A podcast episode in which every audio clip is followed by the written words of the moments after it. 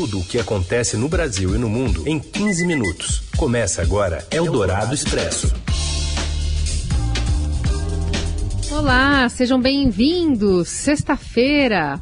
Chegamos aqui com a última edição da semana do Eldorado Expresso, reunindo para você as informações mais importantes na hora do seu almoço. Eu sou a Carolina Ercolim, comigo está o Heisen Abac. Como vai, Heisen? Oi, Carol, tudo bem? Boa tarde a você. Um alô especial para os nossos ouvintes no FM 107,3 Eldorado, ao vivo, e também para aqueles que nos acompanham em qualquer horário em formato de podcast. Vamos aos destaques então desta sexta, dia 26 de fevereiro de 2021. Um ano após o primeiro caso de Covid, o Brasil registra o recorde da pandemia, com 1.582 mortos em 24 horas e quase 10 milhões e 400 mil contaminados. O estado de São Paulo inicia hoje o toque de recolher ou toque de restrição das 11 da noite às 5 da manhã. O Distrito Federal terá lockdown noturno a partir de segunda-feira. E ainda o desemprego recorde no ano da pandemia e a prioridade do momento na Câmara dos Deputados, dificultar a prisão de parlamentares. Eldorado Expresso. Há exatamente um ano, no dia 26 de fevereiro, o Brasil registrava o primeiro caso de contaminação pelo novo coronavírus. Aqui, no Eldorado Expresso, o Raíssen Abac dava a notícia. E um morador de São Paulo é o primeiro caso de coronavírus no Brasil. O exame primeiro que foi realizado que deu positivo acabou sendo confirmado depois na contraprova. O resultado da contraprova saiu hoje e o brasileiro é um homem de 61 anos que chegou no fim de semana da Itália, que é um dos novos focos do surto pelo mundo. De lá para cá, muita coisa aconteceu após esse um ano aí, né, desse primeiro caso. O Brasil registrou o recorde do número de mortes em 24 horas desde o início da pandemia. 1.582 vítimas fatais. Segundo dados do consórcio de imprensa, do qual o Estadão faz parte, já são 251.661 mortos e quase 10 milhões e 400 mil contaminados. O pico da crise do novo coronavírus no país ocorre no momento em que vários estados se aproximam do colapso do sistema de saúde, surgem variantes mais contagiosas e o governo Bolsonaro também tem dificuldades para acelerar o ritmo da campanha de vacinação nacional. E com o aumento de internações pela Covid-19, municípios paulistas adiam ou suspendem a volta às aulas presenciais, mesmo com autorização do governo do estado para reabrir as escolas. Nesta semana, 11 municípios da região metropolitana, entre eles Osasco e Barueri, decidiram adiar o retorno em 15 dias. Cidades do interior, como Campinas, também barraram a volta de alunos às escolas e alguns estados seguem sem previsão de retorno também. Em alguns locais, o veto aos colégios não vem acompanhado de restrições a outros setores da economia, como bares e restaurantes. E hoje começa a valer em todo o estado de São Paulo o toque de restrição, medida que tentará conter a circulação de pessoas das 11 da noite às 5 da manhã até 14 de março. A região da Grande São Paulo e cidades do interior do estado, Campinas, Registro e Sorocaba, recuaram para a fase laranja do plano da quarentena. Já as cidades de Marília e Ribeirão Preto regrediram para a fase vermelha. As novas medidas mais restritivas passam a valer a partir da próxima segunda-feira. E os municípios na fase laranja têm o funcionamento dos serviços não essenciais limitado até as 8 horas diárias, né? com atendimento preferencial máximo de até 40% da capacidade até as 8 da noite. O atendimento presencial em bares também está proibido. Os parques estaduais, no entanto, seguem abertos.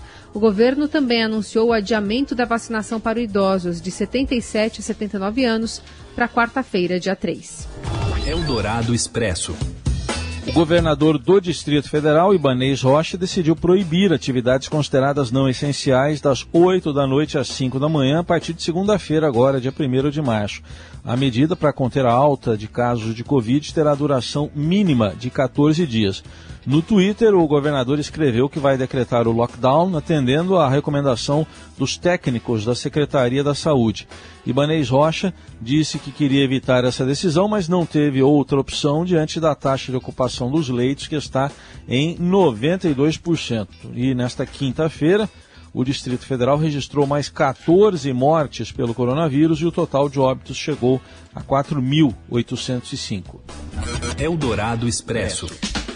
A pressão também em hospitais particulares de elite de São Paulo, que operam com taxas de ocupação superiores a 90% dos leitos de enfermaria e de UTI. O resultado leva em conta internações de pacientes também com doenças crônicas. A alta tem sido associada por médicos e especialistas aos efeitos das aglomerações e há preocupação com as consequências do carnaval. O SUS também enfrenta o seu pior momento desde o início da pandemia. As taxas de ocupação de UTIs no sistema batem recordes, com 17 capitais registrando lotação de pelo menos 80%. Os secretários de saúde dos estados prevêem que março poderá ser o pior mês devido à crescente ocupação de leitos. Eldorado Expresso. E apesar da urgência de ações para enfrentar a pandemia, o Congresso Nacional dá sinais de descolamento da realidade. Estão na fila projetos que tratam de vacina, do auxílio emergencial, mas o que ficou para esta sexta foi a votação da PEC da blindagem, que protege parlamentares ao limitar as situações em que eles podem ser presos, restringindo o alcance de decisões do Supremo Tribunal Federal, como a que determinou a prisão em flagrante do deputado bolsonarista Daniel Silveira, do PSL do Rio. O vice-presidente da Câmara, Marcelo Ramos, defendeu na manhã desta sexta-feira a aprovação dessa proposta de emenda à Constituição. As informações chegam de Brasília com André Schauders. Boa tarde, Carolina. Boa tarde, Heisen. O vice-presidente da Câmara, o deputado Marcelo Ramos, do PL do Amazonas, defendeu na manhã de hoje a aprovação da proposta de emenda à Constituição, a PEC, que amplia a proteção dos congressistas contra a prisão e o afastamento do cargo. Essa PEC surgiu como uma resposta da Câmara à prisão do deputado Daniel Silveira, do PSL do Rio de Janeiro. Ele foi preso em flagrante na semana passada por ordem do ministro do Supremo Tribunal Federal, Alexandre de Moraes, depois de divulgar um vídeo na internet com ameaças e xingamentos aos membros do STF.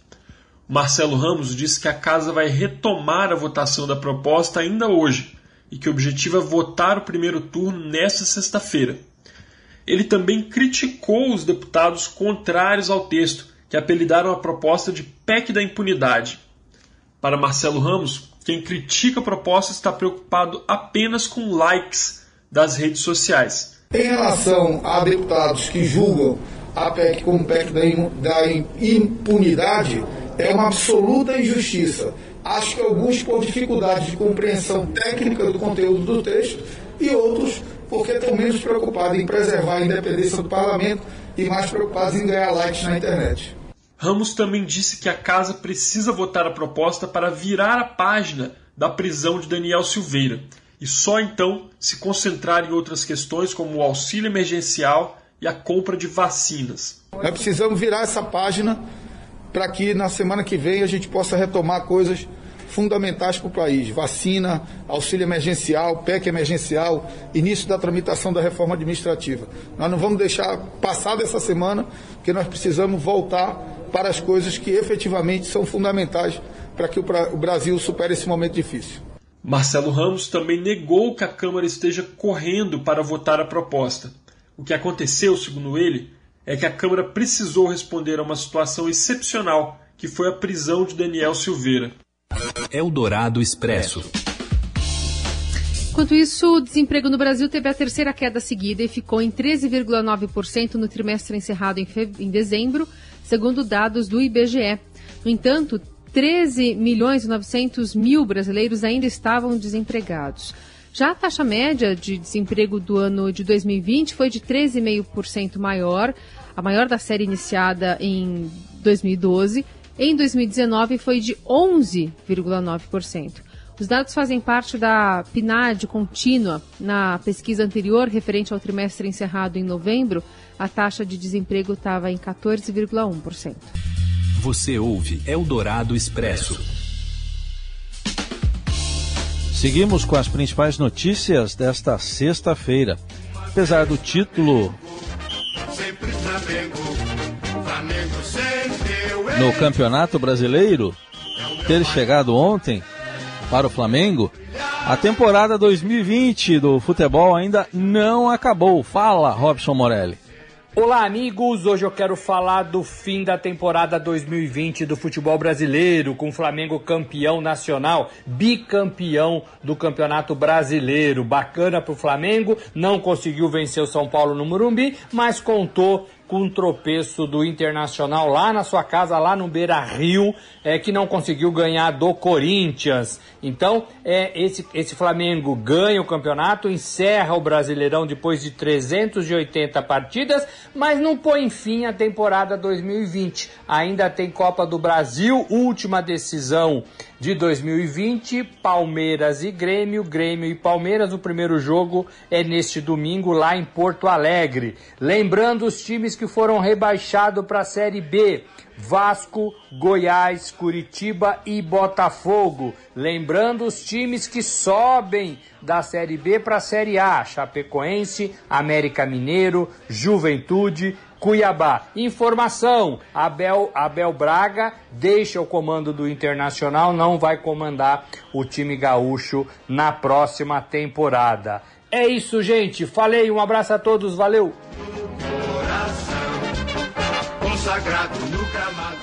É o Dourado Expresso. Tudo o que acontece no Brasil e no mundo em 15 minutos. Nos dias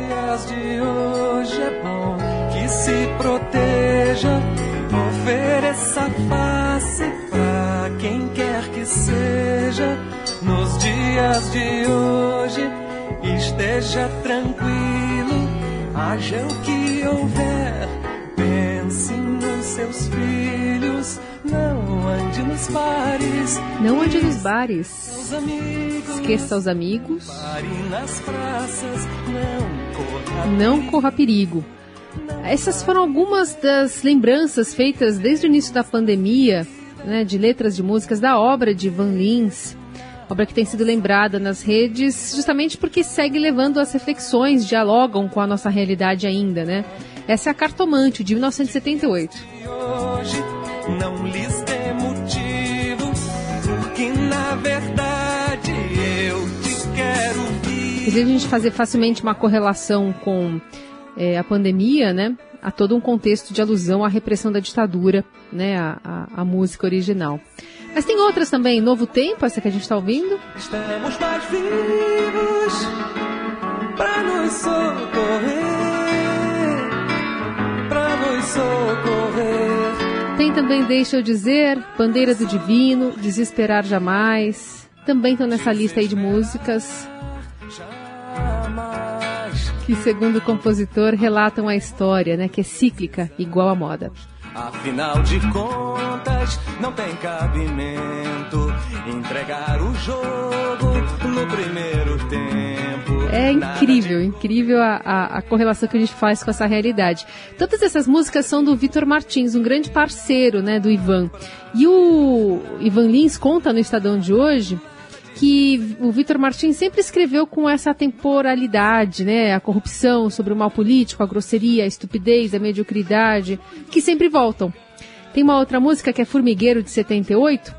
Ele cita que é outra que casa direitinho todos os anos. Avisa o formigueiro, vem aí, tá ar. Pra começo de conversa, tão com grana e pouca pressa. Nego quebra a dentadura, mas não larga a rapadura. Nego mama e se arruma, se vicia e se acostuma. E hoje em dia tá difícil de acabar com esse ofício. E fala da corrupção na época da ditadura, quando se roubava muito e os militares faziam vistas grossas para manter a maioria no Congresso e aprovar os próprios projetos daquela democracia alegórica que o país tinha, explicou Ivan Lins nessa reportagem do Estadão de hoje.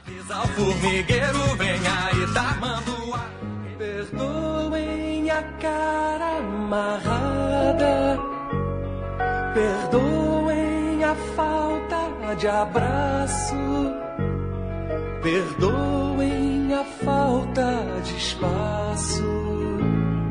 Os dias. Abraço está faltando agora também, né? Por, por outros motivos. Perdoem por tantos É impressionante. Vale ouvir essas músicas, algumas delas citadas também nessa reportagem do Estadão. para até fazer um balanço pessoal né, desse um ano de pandemia. Todo mundo passou por diversas situações e muitas foram vivenciadas por, por todos os brasileiros, pelo, pelo país inteiro, não só, mas pelo mundo também, nesse enfrentamento do coronavírus. Perdoem a falta de ar, falta de escolha. E é com Ivan Lins que encerramos o Eldorado Expresso desta sexta-feira, encerrando mais uma semana e mais um mês. Deixamos fevereiro para trás. Voltamos a nos falar em março. Valeu, Heisen. Valeu, Carol. Obrigado pela companhia. Bora para março, então, que foi o mês que a gente foi para isolamento social que vem um novo tempo, apesar do, dos perigos, né? É, que mais que ele fala? Da, da força mais bruta, da noite que assusta, estamos na luta. Tchau.